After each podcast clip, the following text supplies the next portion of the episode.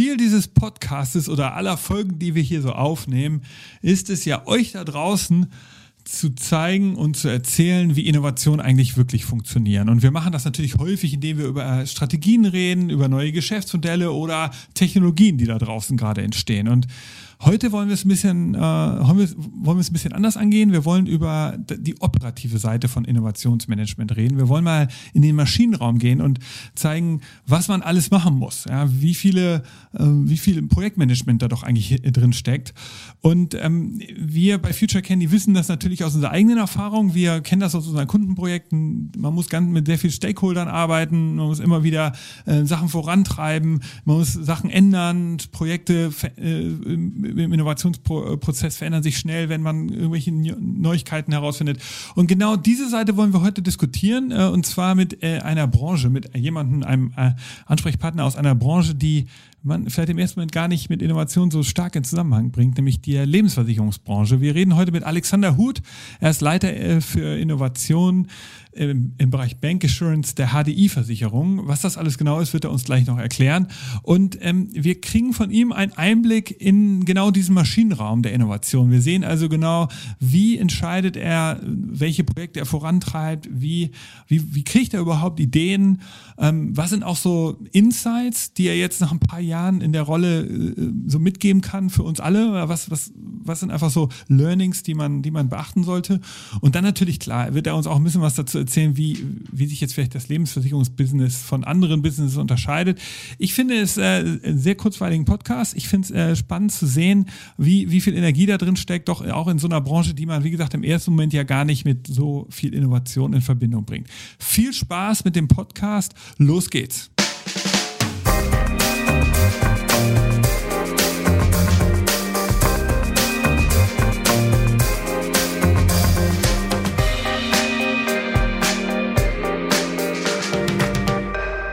Der Future Candy Podcast. Heute geht es um das Thema Versicherung. Die Versicherung der Zukunft. Damit beschäftigen wir uns heute. Und ähm, die Versicherungsindustrie aus, der, aus unserer Warte ist so ein bisschen später äh, in Start gegangen, was das Thema Digitalisierung und Innovation angeht. Ähm, wir hatten, wir haben eine andere Branche, die schneller agiert haben, sowas wie, wie zum Beispiel die Automobilkonzerne, die schon vor ein paar Jahren damit angefangen haben und auch der Retail und auch im FMCG-Bereich ist da schon in Jahren äh, ein bisschen mehr äh, die haben einfach schon mehr Erfahrung. Aber trotzdem sind die ganzen Versicherungskonzerne eigentlich jetzt auch da im Fahrwasser. Und wir wollen heute mal in den Maschinenraum schauen mit jemandem, der, der sich auskennt und der in dem Maschinenraum arbeitet. Alexander Huth von der HDI-Versicherung ähm, und das, der, die HDI gehört ja zur Talangs-Gruppe. Alexander, willkommen im Podcast. Wie geht's dir? Ja, hi Nick, vielen Dank für die Einladung. Mir geht's sehr gut. Es ist die Vorweihnachtszeit. Da hat man immer so ein bisschen Zeit für einen Rückblick und freut sich aber auch schon aufs neue Jahr. Insofern alles gut. Freue mich hier sein zu dürfen. Ja, danke, danke, schön, dass du Zeit hast. Wir wollen mal ähm, so ein bisschen so die große, das große Ganze sehen in der Branche, aber wollen natürlich auch mal von, von der HDI-Gruppe hören. Ich meine, du bist ja vor allen Dingen äh, jetzt speziell in diesem äh, Bankenbusiness tätig. Das heißt also, ihr, du beschäftigst dich mit dem äh, digitalen Vertrieb auch, also wie, und auch im Bereich, ich denke mal, also ihr macht ja Lebensversicherungsprodukte. Vielleicht erzählst du mal so ganz kurz, was sind so deine, äh, was macht man so als Leiter der Innovations, des Innovationsbereichs in, in der Bank Assurance? In der HDI? Ja, die HDI äh, Bank Assurance gehört zum, zur, zur HDI Deutschland ähm, und äh, wir haben ein Geschäftsmodell entwickelt über die letzten Jahre, was äh, sich auf den, auf den Bankenvertrieb konzentriert. Also wir ähm, haben keinen eigenen Außendienst oder verkaufen auch nicht selber Versicherungsprodukte, sondern wir bieten Banken den Service an, dass die an ihre Kunden ähm, über ihre Vertriebskanäle entsprechend Versicherungsschutz äh, anbieten können. Und in Deutschland ist das schwerpunktmäßig äh, im Bereich der Lebensversicherung und weniger stark im Bereich der Sachversicherung. Äh, wenn man auf die Branche guckt, um mal so eine Größenordnung zu machen, so circa 30 Prozent des Neugeschäftes, äh, Pi mal Daumen, geht über den Bankenkanal. Und äh, wir sind einer der ähm, Akteure in diesem Markt. Und das ist ja vielen wahrscheinlich auch bekannt, den Hörern. Also wir kennen das ja, dass die, die mal noch zum Bankberater gehen oder äh, auch die, äh, die jetzt in den neuen Banken, da gibt's ja jetzt auch welche, die nur sozusagen wieder ganz speziell auf, auf äh, äh, Beratung setzen.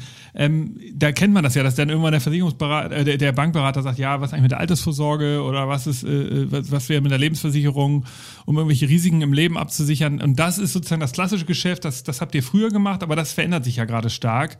Auch wahrscheinlich, weil die Versicherung äh, ja, die Lebensversicherung gar nicht mehr so ein spannender Produkt für die Altersvorsorge ist. Oder wie, wie, was verändert, was ist da die Triebfeder? Ja, es gibt mehrere, mehrere Sachen, die das, das, das Geschäftsmodell ähm, verändern oder von verschiedenen Seiten halt angreifen. Zum einen, ähm, und das glaube ich in Deutschland auch schon seit, wird sehr, sehr lange schon diskutiert, äh, das sogenannte Bankfilialsterben. Also wir haben ja sehr, sehr viele Sparkassen, sehr viele Volksreifeisenbanken und äh, weitere große private Banken im deutschen Markt. Und da beobachten wir, man kann es auch immer wieder in der Presse lesen, ähm, dass die Filialen ähm, eher vom Aussterben bedroht sind. Aber das sagt man denen jetzt auch schon einige Jahre nach. Und das große Filialsterben hat aber eigentlich noch nicht stattgefunden. Ähm, wir sehen aber schon, dass bei einigen Banken oder Sparkassen entsprechend die Filialnetze abgebaut werden. Und für uns sind das bis jetzt ja die, die die Verkaufspunkte gewesen für äh, unsere Produkte. Und darum müssen wir uns natürlich schon Gedanken machen, wie funktioniert unser Geschäftsmodell, was bis jetzt in einer sehr, ich sag mal, analogen physischen Welt stattgefunden hat. Wie entwickelt sich das in einer digitalen Welt weiter? Und äh, gleichzeitig haben wir aber auch Partner äh, wie die Targobank, äh, die nach wie vor im Filialgeschäft wächst. Also wir müssen irgendwie beiden Welten gerecht werden, dem, dem Online-Banking, ähm, was einen steigenden Einfluss in Deutschland gewinnt und sich immer mehr verbreitet, aber auf der anderen Seite auch noch der äh, analogen Filiale, äh, die nach wie vor ihre Berechtigung hat und ein sehr, sehr starkes ähm, Verkaufs, ja, ein sehr, sehr starker Verkaufspunkt in so. Das heißt aber, und dein Job ist es jetzt vor allen Dingen, digitale Kanäle zu, zu nutzen oder sie, also richtest du dich eher jetzt auch an den Endkonsumenten oder bleibst du äh, immer noch sozusagen in der Bank Assurance dann näher an den an dem klassischen Vertriebskanal, aber bietest da eben neue Tools an. Also sagst jetzt nicht mehr, oh, ich muss in die Filiale zu meinem Berater, sondern ich kann auch in der Banking-Webseite sozusagen direkt eine Lebensversicherung abschließen oder in der Banking-App oder, oder wie, wie, wie, was ist sozusagen dein Grundgedanke? Genau, also eher letzteres. Ähm, mein, mein Team und ich, wir unterstützen die, die Fachbereiche, die Vertriebe, ähm, aber auch die, die Backoffice-Kundenservice-Einheiten ähm, entlang so ein Stückchen bei dieser digitalen Transformation. Das heißt, wir beraten die und helfen denen bei, bei Initiativen, bei Projekten, ähm, jetzt stärker in einer digitalen Welt unser Geschäftsmodell umzusetzen. Und ähm, unser Kern bleibt aber nach wie vor bestehen, nämlich dass die, die Schnittstelle zum Kunden ähm, ist besetzt durch unsere Bankpartner und mit der Postbank und der Targobank und auch mit einigen Sparkassen haben wir da ja sehr, sehr starke Partner. Ähm, und das bleibt im Kern erhalten. Die Frage ist halt nur, wenn sich die Kontaktpunkte bei der Bank ändern, wie finden wir dann als Versicherung im Online-Banking statt? Ähm, sowohl was den äh, Vertrieb angeht, was aber auch was die Servicierung angeht. Und da müssen wir uns halt mit unseren Bankpartnern sehr gut absprechen und überlegen, wie wir das machen können und dort entsprechend Ansatzpunkte finden. Und die müssen halt zum einen unserem Bankpartner sehr, sehr gut passen, aber zum anderen halt auch äh, den Endkunden. Und äh, da sehen wir halt nicht so sehr den reinen Online-Kunden oder den reinen Offline-Kunden, sondern halt sehr, sehr stark einen hybriden Kunden, der seine Bank und seine Bankgeschäfte über verschiedene Kanäle nutzt und tätigt äh, und im Zuge dessen halt auch sein Versicherungsgeschäft äh, managen will. Okay, aber äh, jetzt, jetzt haben wir eine, eine, so eine Frage aus eigener Sicht. Ich verstehe schon, ihr tauscht euch international aus, aber wenn ich jetzt mal jetzt ich bin ja, in, habe in Deutschland ein paar Lebensversicherungen als Altersvorsorgeprodukt. Und ich muss sagen, das ist zwar alles scheiße verzinst und so aktuell. Ich habe die Gott sei Dank vor ein paar Jahren abgeschlossen. Jetzt können, können wir hier ewig über Garantiezins und so diskutieren. Lass uns das nicht machen. Aber ich finde, eigentlich ist es doch ein geniales Produkt. Es ist so, wenn ich, wenn ich eine Lebensversicherung habe mit, mit äh, als Altersvorsorge zum Beispiel, dann wäre, ist es doch so, ich kann ruhiger schlafen. So Peace of Mind. Eigentlich könnte man es ja super gut verkaufen. Man, also, ich finde teilweise wird, passiert das ja auch im Marketing. Was ich aber dann oft erlebe, was danach passiert, ist so das Produktversprechen. Äh, selbst heute, im Jahr 2019, kriege ich dann einmal im Jahr so einen Brief mit meiner Wertzusammenstellung. Und der ist dann so komplett kleingedruckt, wo ich denke, ich bin seit Jahren Kunde. Äh, wieso kriege ich da nicht eine vernünftigere Aufstellung? Warum kann ich denn meine ganzen Policen in der Lebensversicherungsbereich nicht online einsehen. Ich, ich meine, das ist echt irre, dass sozusagen, ich weiß jetzt, bei euch ist das, fängt das, glaube ich, an. Ich bin auch bei jemand anderen versichert, bei einer anderen Firma. Ich frage mich nur, eigentlich abgefahren, dass das so, es ist ja im Endeffekt total digitales Business. Ja, da werden irgendwelche Policen eingesammelt, dann werden die irgendwo angelegt äh, und dann irgendwann sitzen da drei Leute und drucken mir noch so einen komischen Bericht aus. Äh, anstatt das irgendwie in so einem Portal so als Dashboard für mich zur Verfügung zu stellen. Wieso, wieso ist das so? Ist das Regulatorik? Ist das irgendwie System, dass man Leute nicht zu doll informieren will? Oder was ist das? Ist das äh, Heritage, alte Software? Was sind so die Gründe für die Schwierigkeiten? Was sind die Herausforderungen da in dem Bereich? Ich glaube, aus allem, was du gesagt hast, so ein bisschen. Ne? Aber ähm, du beschreibst das halt sehr schön. Die Versicherung als solche ist erstmal ein sehr virtuelles Produkt. Ne? Da da hast du keine große Produktion mit Lagerhaltung oder sonst was. Insofern eignet es sich einfach super zu digitalisieren. Auf der anderen Seite ist Versicherung, egal ob jetzt Lebensversicherung oder Sachversicherung, ein sehr, sehr emotionales Geschäft. Aber bei dem, bei dem Thema Altersvorsorge geht es halt darum, wie möchtest du im Alter leben, was, wo willst du heute im Hier und Jetzt Konsumverzicht üben, um, äh, um, um auch im, Rentenalter abgesichert zu sein. Oder wenn wir an Risikolebensversicherungen denken, ähm, ne, was willst du hinterlassen deiner Familie, deinen Kindern, wenn du stirbst? Wie gut willst du die absichern? Das sind halt hochemotionale Themen. Und ähm, da tut es gut und da brauchen viele Menschen, glaube ich, einfach den persönlichen Kontakt. Und äh, da äh, braucht es auch eine persönliche, eine menschliche Beziehung. Ähm, da ist halt Versicherung tatsächlich Geschäft mit Menschen. Ne? Und äh, das lässt sich halt nicht so einfach über irgendeinen Chatbot ähm, synthetisieren und abbilden. Ne?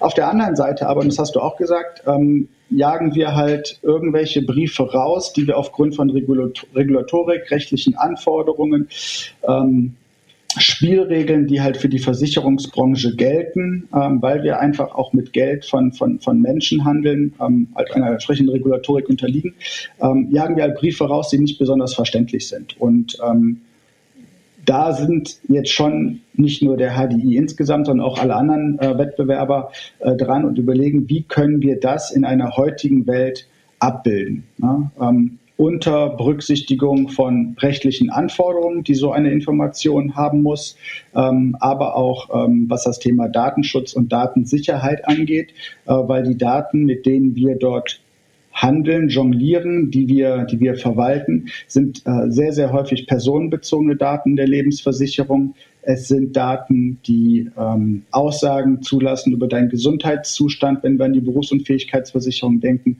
Und äh, da sollten wir äh, tunlichst ähm, darauf achten, dass diese Daten auch gut geschützt sind und ähm, nicht über irgendwelche offenen Kanäle kommen. Und ich glaube, daher ist es so ein bisschen schwieriger in der, in der Servicierung äh, umzustellen auf Digitalisierung. Also als wir vor fünf, sechs Jahren angefangen haben, ähm, das Thema strategischer zu bearbeiten, kamen auch viele aus dem Kundenservice auf uns zu und haben gesagt, warum können wir das denn nicht einfach per E-Mail verschicken? Ne? Wir haben einige Formulare, warum verschicken wir es per Post, warum geht das Ganze nicht per E-Mail? Ähm, und E-Mail war zu dem Zeitpunkt und die klassische normale E-Mail einfach auch noch nicht so sicher, wie wir es für unsere Daten haben wollen und auch haben müssen. Ja, aber das sagst du jetzt so, aber da ist das nicht nervig für dich? Also, dass das, wenn das, du sagst jetzt, ändert sich das gerade so ein bisschen, aber das muss, wünschst du dir manchmal auch, dass da, dass da mehr Gas gegeben wird in der Branche oder siehst du das auch, äh, kannst du das alles nachvollziehen und bist da auch sehr vorsichtig? Also, ja. Sagen da so zwei Herzen in deiner Brust. Ja, genau. Ne? Ähm, also einerseits bin ich halt jemand, der, der Spaß am Neuen hat und äh, der neue Dinge ausprobieren will und wir haben mit vielen Mitarbeitern bei uns im Haus schon sehr interessante Innovationsprojekte vorangetrieben, wo wir auch Kunden interviewt haben oder Konsumenten interviewt haben und nach deren Wünschen, Bedürfnissen gefragt haben. Und dann kommst du halt schon auf, auf Dinge, wo du sagst, na ja, also die Rentenversicherung, so wie sie da heute verkauft wird, beziehungsweise wie sie heute ähm, serviciert wird, ähm, so muss es halt in Zukunft nicht mehr sein und es gibt immer mehr Kunden, die es anders wollen ähm, und anders hätten. Auf der anderen Seite hast du dann aber äh, Datenschutzargumente ähm, beziehungsweise auch ähm, regulatorische ähm, Themen, die irgendwie abgebildet werden müssen und ähm, die dann halt den, die, die radikaleren Innovationen ein Stückchen weit verhindern. Und das ist wahrscheinlich, ähm, zumindest mal in der Lebensversicherung, einer der Gründe, warum die große Disruption, von der viele ja immer so gesprochen haben in den letzten Jahren, bis dato so ein bisschen ausgeblieben ist. Ne? Weil da ist Deutschland A ein bisschen konservativer und behäbiger unterwegs. Äh, zum anderen halten wir das Thema äh, Datenschutz und Datensicherheit aber auch sehr, sehr hoch.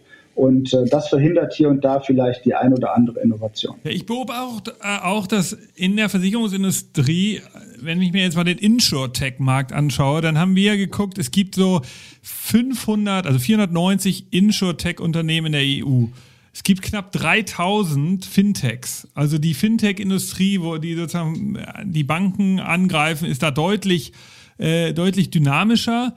Außerdem ist mir aufgefallen, dass jetzt so nach ein paar Jahren merkt man auch, dass es richtig große Fintechs gibt. Also es gibt ja jetzt N26, der so die ja so eine Consumerbank werden wollen, eine digitale oder Capilendo so als Businessbank.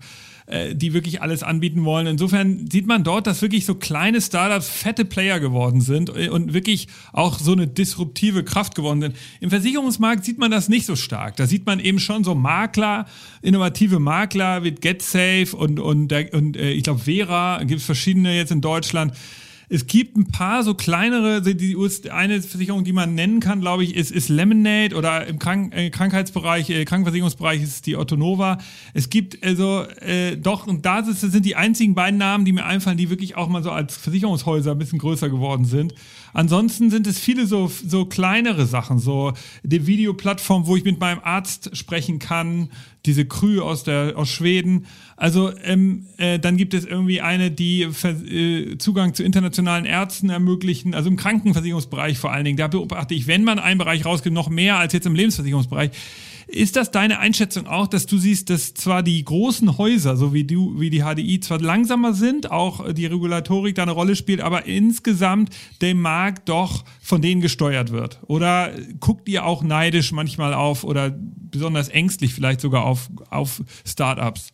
Na, ich glaube, ängstlich nicht unbedingt, ähm, aber ich glaube, wir gucken da sehr, sehr neugierig drauf, ähm, was dort passiert. Also einmal wir bei uns im, im Geschäftsbereich in der Bankassurance natürlich sowohl im Bereich der Insurtechs, aber auch im Bereich der, der Fintechs. Ähm, du hast gerade mit N26 hast du ein, eine, neue, eine neue Bank genannt, die da ist. Ähm, und die sind natürlich Angreifer für die etablierten Banken.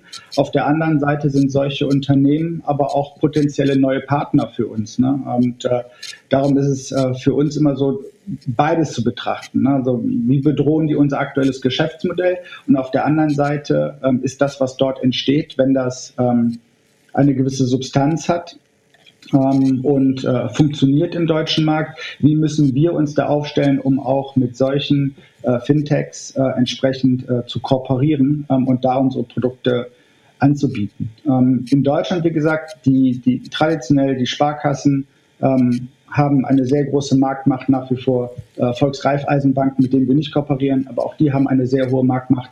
Ähm, Deutsche Bank, Postbank, vorhin schon genannt das sind halt noch sehr, sehr starke Player, die noch ein sehr, sehr etabliertes Geschäft haben. Und in der Lebensversicherung, das ist halt auch ein sehr, sehr langlaufendes Geschäft. Ne? Eine, eine, eine Sachversicherung kannst du sehr, sehr schnell wechseln. Ähm, in einer Lebensversicherung überlegst du dir das dreimal, weil die halt sehr, sehr lange läuft. Ähm, und äh, darum ist da der Zyklus nicht so, so, so stark. Ähm, warum bleiben die großen, warum sind die Insurtechs ein bisschen langsamer als die Fintechs, war ja gerade so eine Frage. Da weiß ich gar nicht, ob das so ist. Ähm, ich glaube aber, dass Banking ein bisschen mehr sexy ist als Versicherungsvertrieb ähm, und darum vielleicht so ein N26 eher entsteht als ein super hipper ähm, Versicherungsmakler, der komplett digital ist. Ähm, und Tatsächlich sehen wir aber auch im deutschen Markt diverse Startups oder Insurtechs, ähm, die jetzt seit ein, zwei, drei, vier, fünf Jahren im Markt operieren.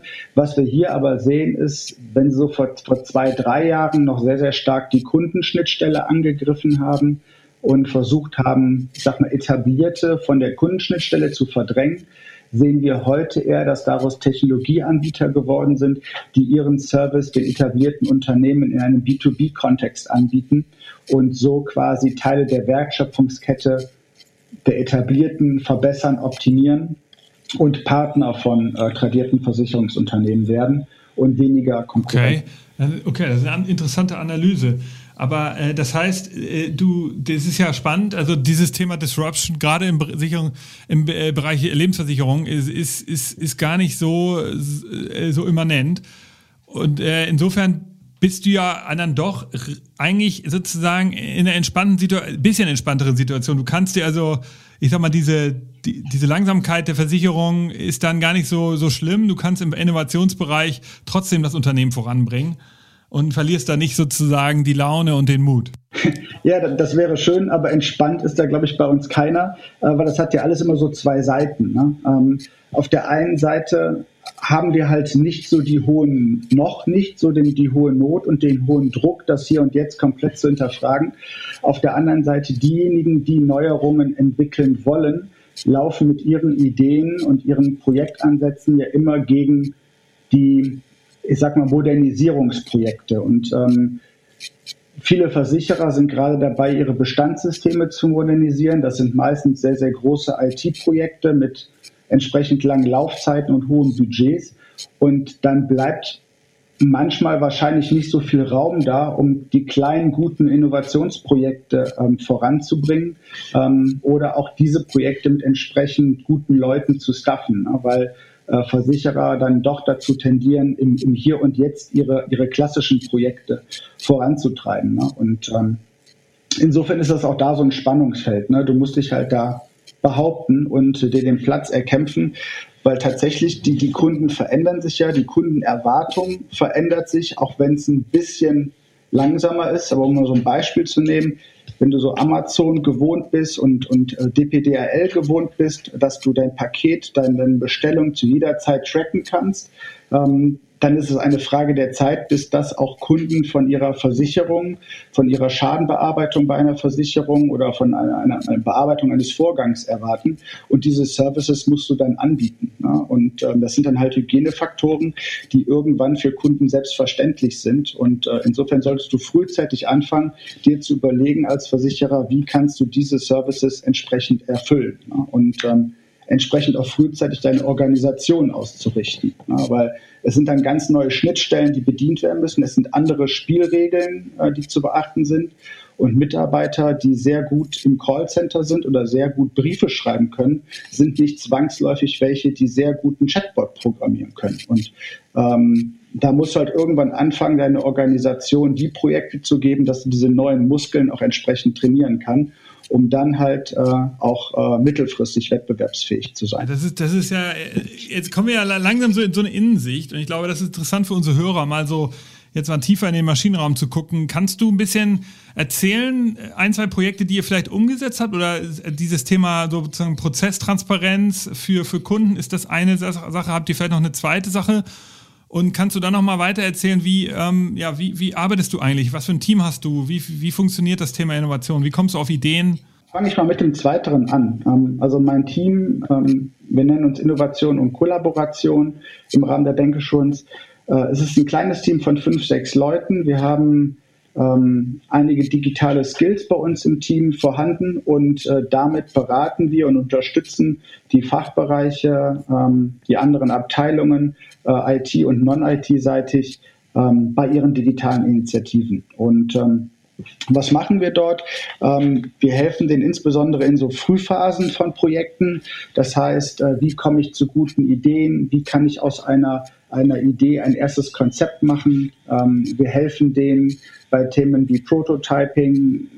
Wir unterstützen oder bauen auch mal ein Click-Dummy für die äh, und helfen das dann mit Kunden zu verproben. Und äh, das ist ein wesentlicher Teil, ein Stückchen weit unserer Arbeit. Die zweite Aufgabe, die wir haben, äh, wir versuchen das Thema Innovation und Innovationsmanagement äh, innerhalb der Organisation zu verankern. Was heißt das? Wir haben intern ähm, eine kleine Innovationsplattform aufgebaut, äh, in dem wir die Mitarbeiter unterschiedlicher Fachbereiche auf einer digitalen Plattform zusammenführen und über Kampagnen, ähm, die wir fahren, ähm, entsprechend ihre Ideen einbringen können, die gegen, miteinander diskutieren können ähm, und dann entsprechend daraus auch Konzepte entwickeln können, sodass wir versuchen, so Abteilungs- und Hierarchie-Silos ein Stückchen weit im Innovationsprozess aufzulösen. Und auf der anderen Seite, dass wir gucken, äh, für so eine Art ähm, ja, Innovationsfunnel haben, wo wir halt vorne einen sehr, sehr großen Trichter mit sehr, sehr vielen guten Ideen haben, die dann halt immer weiter fokussiert werden auf die strategischen Ziele, ähm, die wir als Unternehmen haben.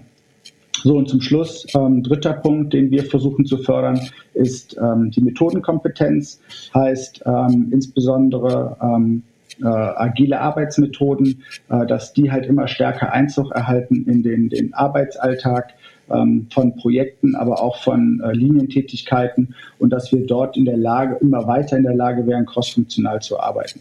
Und das sind einfach Themen, die so vor fünf, sechs, sieben Jahren ähm, in der Organisation noch nicht vorhanden waren ähm, oder nur in Ansätzen vorhanden waren.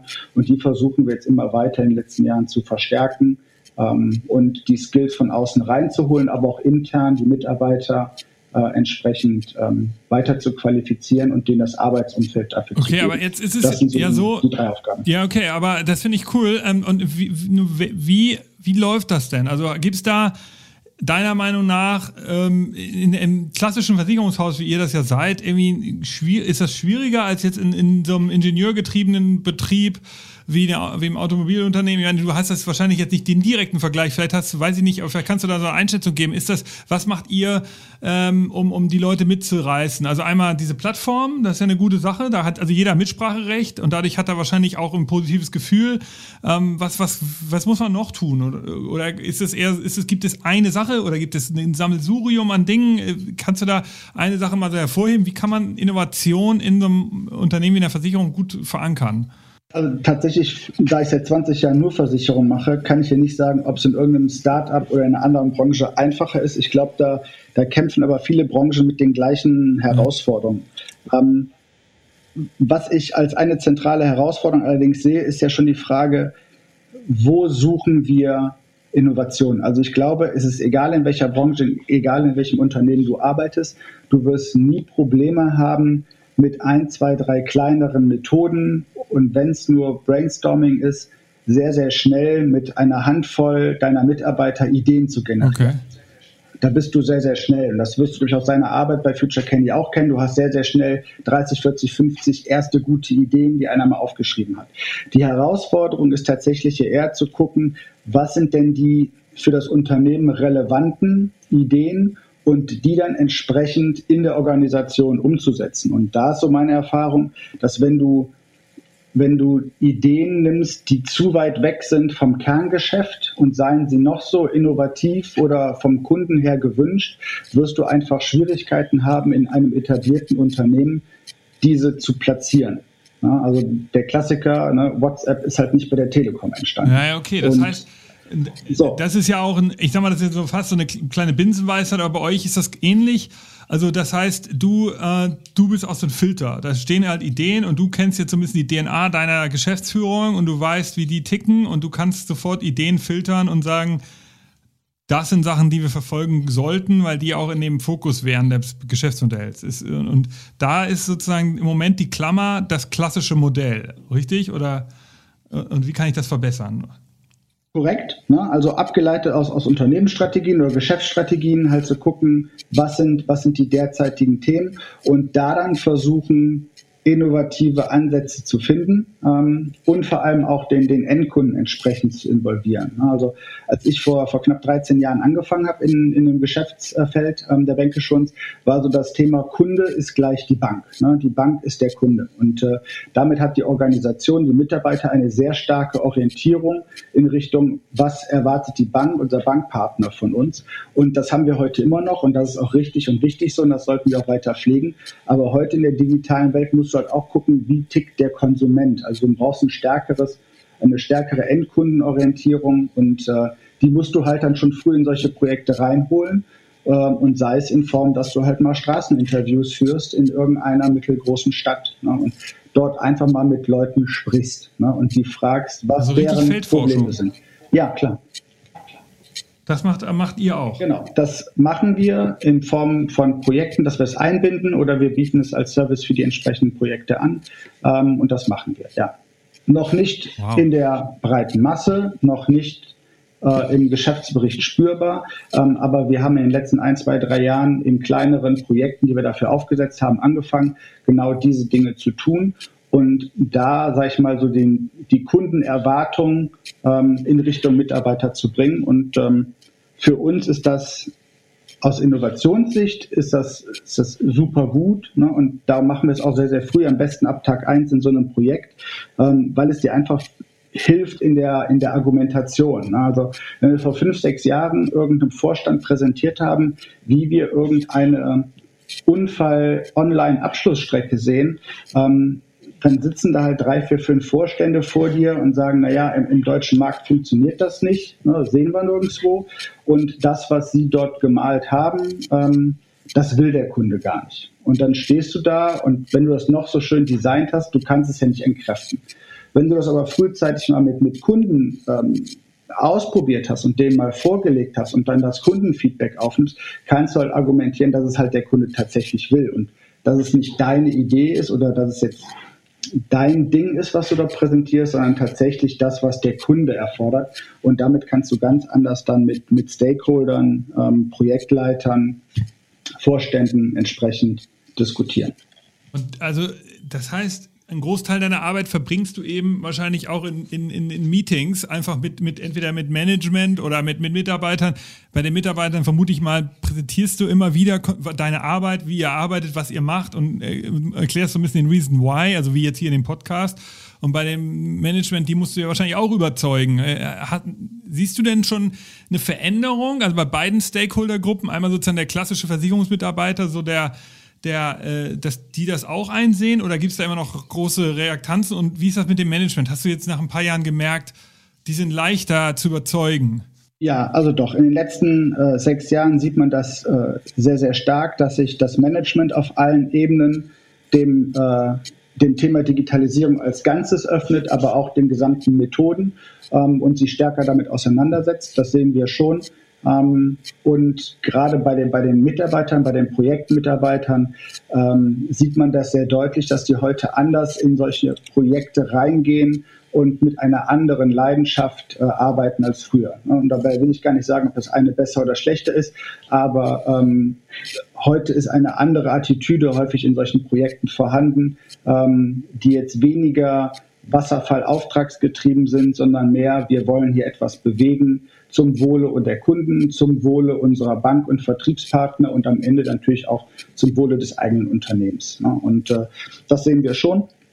Ähm, und viele der, der Vorstände engagieren sich auch ähm, außerhalb des Unternehmens ähm, rund um das Thema Digitalisierung. Die, ähm, der Talangs-Konzern und die HDI organisieren Hackathons, ähm, um dort, sage ich mal, in Kontakt zu kommen mit neuen Leuten. Und ähm, ja, da sehen wir halt schon eine Veränderung, aber die ist halt vielleicht ein bisschen langsamer, ein bisschen behäbiger, ähm, als das ähm, ähm, in anderen Branchen ähm, hier und da der Fall ist, aber dafür nicht weniger kräftig. Okay, also dann, dann vielleicht hast du ja noch so ein, zwei Sachen. Also wir haben ja auch Hörer, die, die eben äh, selber in Unternehmen Innovation voranbringen, also sei es ihre kleinen Startups oder manchmal natürlich auch ein Konzern in ähnlicher Rolle wie du.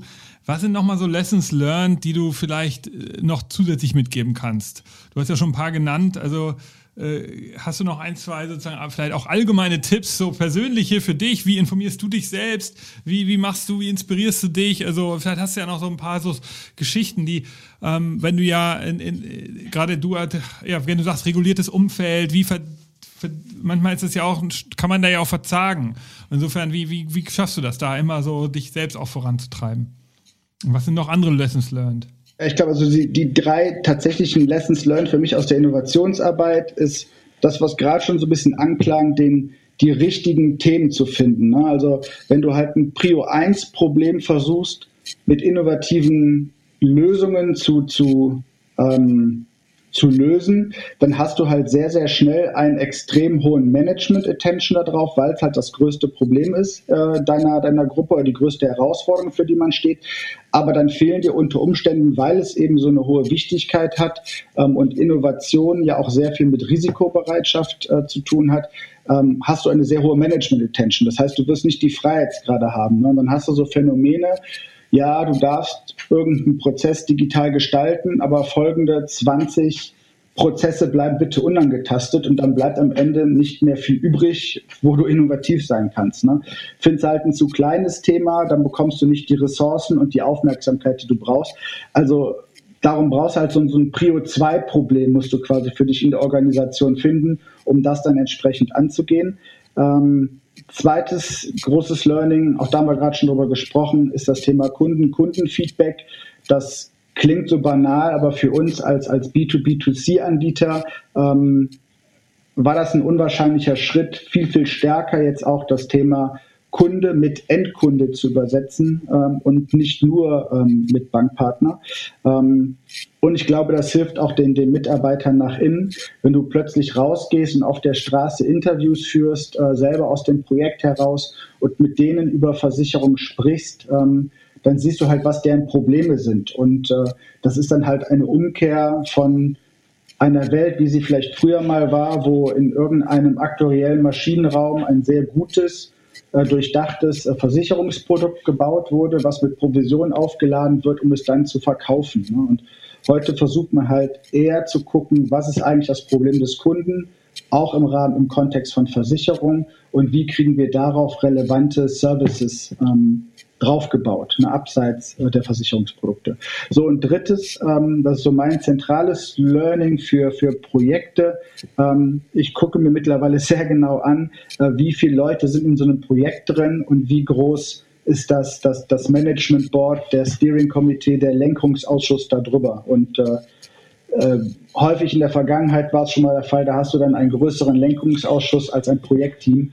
Und ähm, das kann irgendwie halt nicht funktionieren. Ne? Also darum, ähm, auch das verbessert sich, ne, dass du heute halt zentralisiertere Entscheidungen hast oder mehr, mehr Freiräume, mehr Autonomie in den Projektteams und da halt dann die Teams drauf hast, ne, die dann wirklich schnell wie ein Startup, aber mit den Vorteilen einer großen Corporate äh, innovieren können. Ne?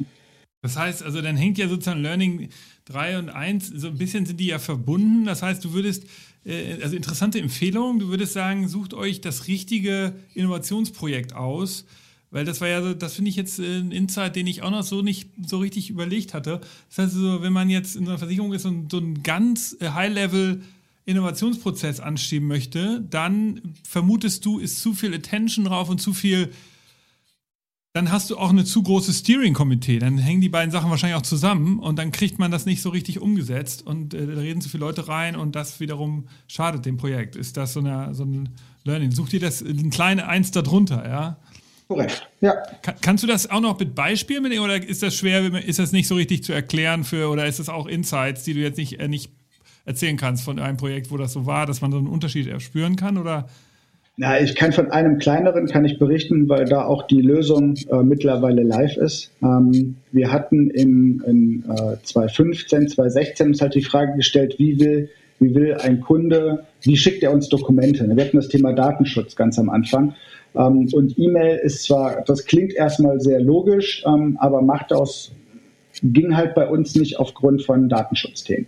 So, ähm, wir hatten aber aus anderen Branchen ähm, und auch aus ähm, und die erste Krankenversicherer gab es einen Service, der nennt sich Mobile Capture, also wo der Kunde mit seinem Smartphone äh, das Dokument, was wir von ihm brauchen, zum Beispiel die, die Heiratsurkunde ähm, oder ähm, die Geburtsurkunde eines Kindes ähm, oder ne, im Negativfall die, die, die, die Sterbeurkunde, ähm, dass er die halt abfotografiert und uns halt digital zuschickt. Und äh, diesen Service, ähm, den gab es, den hatte ein, ein IT-Dienstleister von uns ähm, auch im Stack.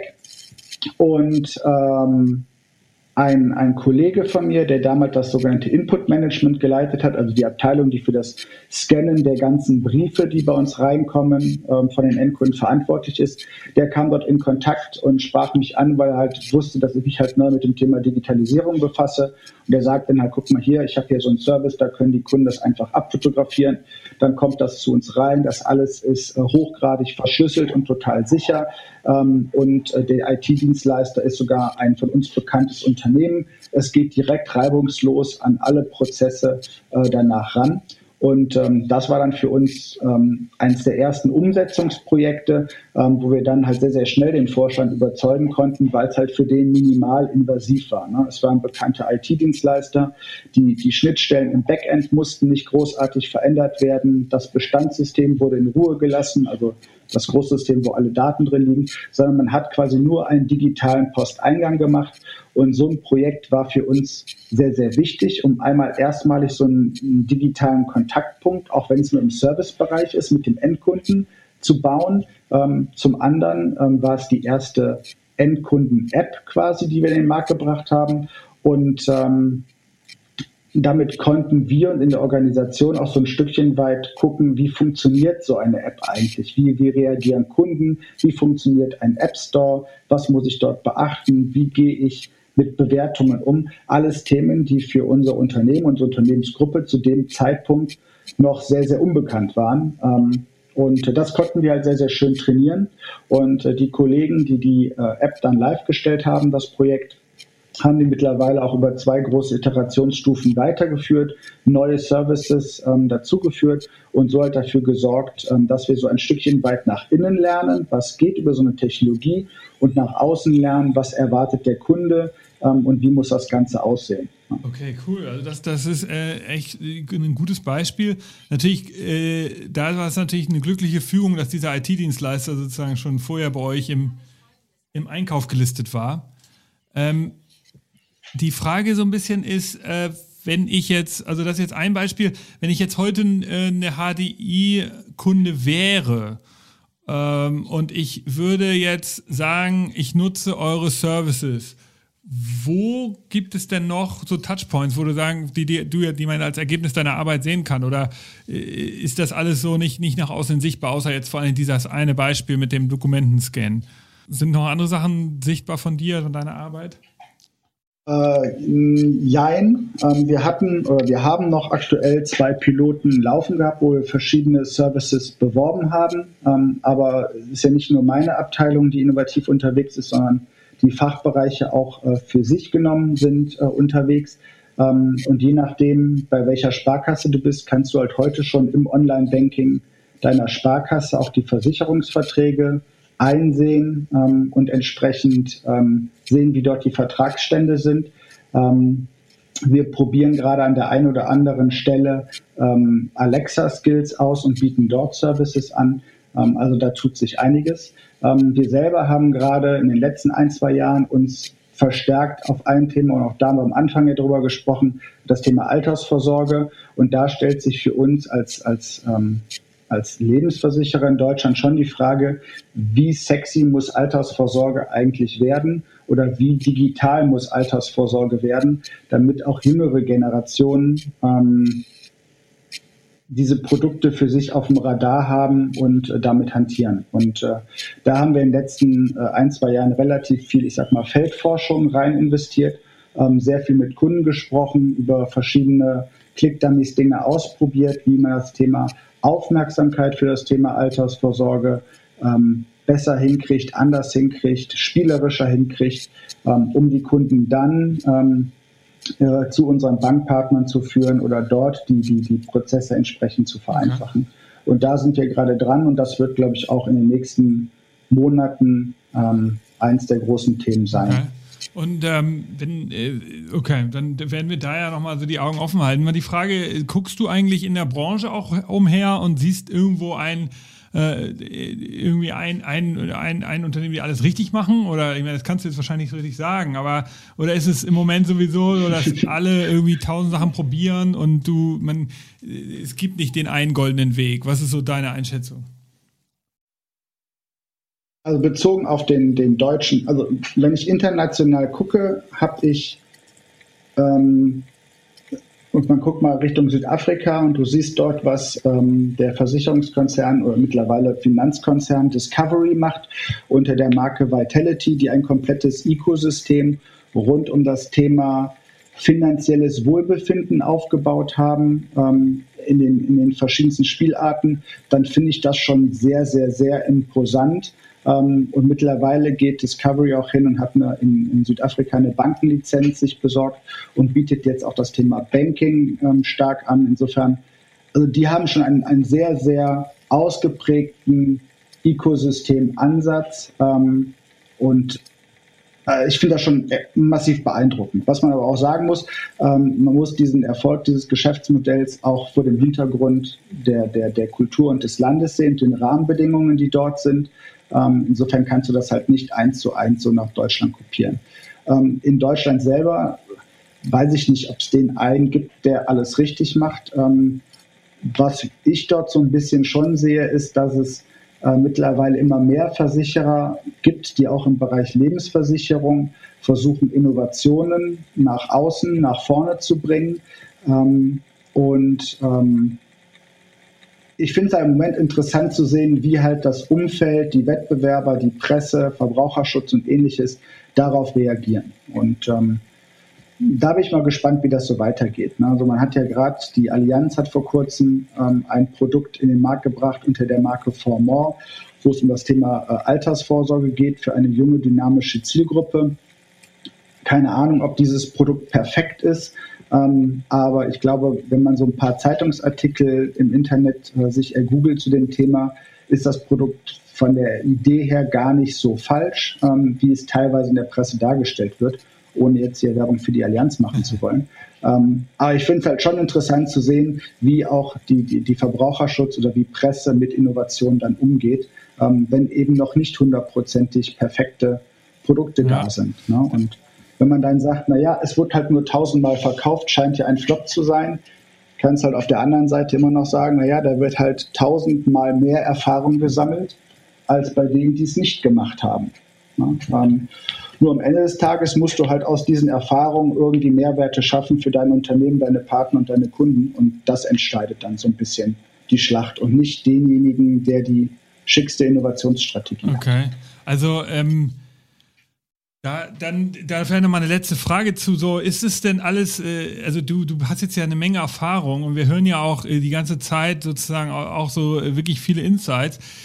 Ist es jetzt äh, der, so, dass ihr ähm, eher so Trial and Error die Innovationsstrategie aufgebaut habt, gesagt habt, wir, wir gucken uns hier verschiedene Sachen an, ähm, die in der Nähe unseres Kernbereiches liegen. Das hattest du ja gesagt, wäre so ein Filter, der, den ihr hättet, dass es nicht zu weit weg vom Kerngeschäft ist. Äh, aber ist es auch gibt es so eine Sache, dass irgendwie eure Geschäftsführung mal gesagt hat, es gibt eine, eine eigene Innovationsvision, die heißt, wir möchten gerne in 20, beim Jahr 2025 das und das erreicht haben oder ähm, ist es nicht so? Sagt ihr, nee, wir, wir, wir lernen dazu und de, das wird dann irgendwie immer sofort in das Kerngeschäft mit einverleibt und äh, gehört zur Gesamtstrategie? Also, wenn du verstehst, was ich meine. Also, gibt es gibt's nochmal so eine eigene Innovationsstrategie oder ist das nicht so richtig transparent?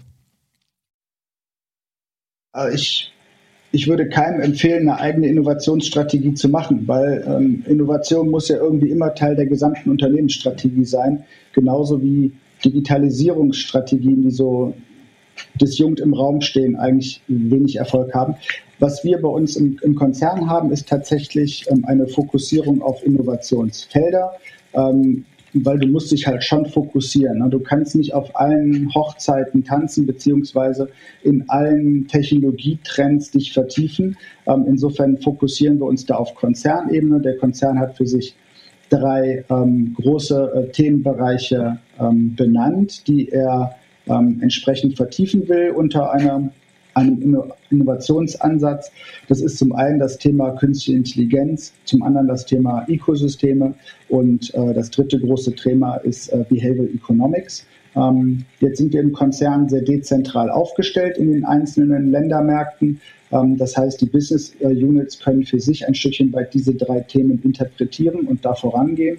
So, und für uns ähm, als äh, Bankashore heißt es, äh, haben wir eine entsprechende Vision entwickelt, eine Strategie entwickelt, wo wir hinwollen. Und ähm, wir wollen halt einer der führenden digitalen Bankashore werden in Deutschland ähm, und sind da halt konsequent dabei, unser sehr, sehr gut funktionierendes analoges Geschäftsmodell, was sehr erfolgreich war die letzten Jahre über und nach wie vor ist, stufenweise in ein digitales Geschäftsmodell weiterzuentwickeln ähm, aber mit dem mit klarem Fokus, ne, Kundenfokus und ähm, den Bankpartner im Blick zu halten. Und ähm, das sind dann so die beiden Und das hängt aber auch eng zusammen sozusagen mit der Gesamtstrategie, dass ihr wahrscheinlich so als gesamtes Unternehmen euch einfach dahin entwickelt, wo der Kunde ist und das ist, ist nun mal die digitale Welt.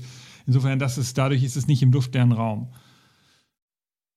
Korrekt, ne, weil wenn du dir anguckst, wie sich Banken entwickeln, auch Banken müssen sich ja die Frage stellen, sind sie Plattformen, sind sie Ökosystembetreiber, sind sie nur Teil eines Ökosystems und daraus leitet sich dann ja auch unsere Rolle ab. Okay.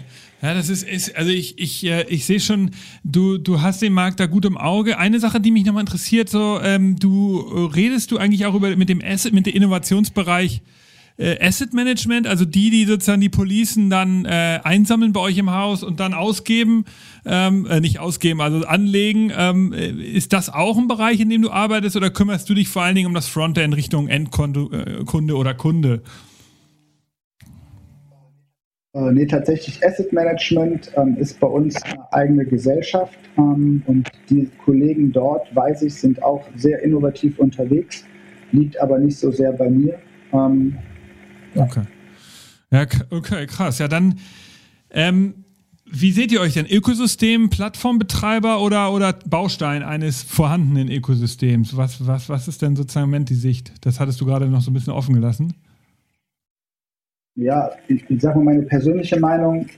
Ich glaube, dass ähm, wir als Versicherer in dem Geschäftsmodell, das wir auch haben, ähm, eigentlich nicht die Relevanz haben, ein Ökosystem Anbieter auch auf breiter Fläche zu werden.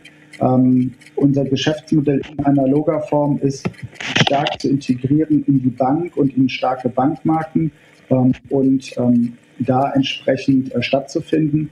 Ähm, und insofern glauben wir auch stark daran, dass es äh, Banken und Sparkassen das Potenzial haben, entsprechende Plattformbetreiber zu werden. Aber nichtsdestotrotz ähm, müssen wir dafür sorgen, dass wir ein relevanter, ein relevanter ähm, Spieler in diesem Ökosystem sind oder ein relevantes Asset äh, in, der, in der Plattform. Und äh, da sehen wir, ähm, was die HDI Bank Assurance angeht, ähm, unsere Rolle, Services anzubieten im Ökosystem der Bank um dort den Kunden ganzheitlich zu seiner finanziellen Fitness oder seiner physischen Fitness entsprechend zu bedienen, ähm, seine Risiken zu tragen und dafür zu sorgen, dass er halt glücklich im Alter kann.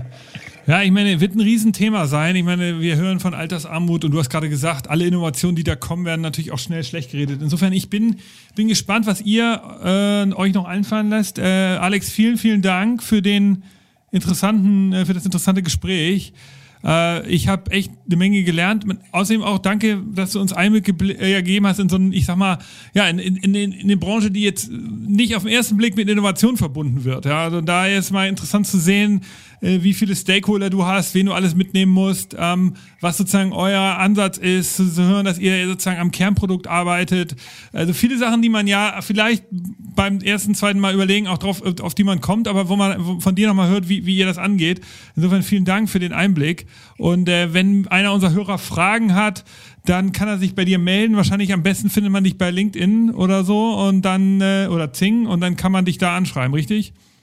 Bei beiden Plattformen, genau. Xing und LinkedIn sind wir gut ansprechbar und erreichbar. Ja. Okay, ja, dann also vielen, vielen Dank. Das war äh, The Future of Insurance, äh, vor allen Dingen Life Insurance. Ähm, wir, ähm, wir werden das Thema äh, Versicherung natürlich nochmal in anderen Podcasts hier verfolgen. Alex, dir vielen Dank. Ähm, und wenn wir, äh, wenn, wenn wir dich nochmal in ein paar Jahren interviewen, dann wollen wir mal hören, was du noch alles zum Thema Altersvorsorge bis dahin zu, zurechtgebaut hast. Also. Vielen lieben Dank. Jo, dank dir. Tschüss, tschüss. Ciao.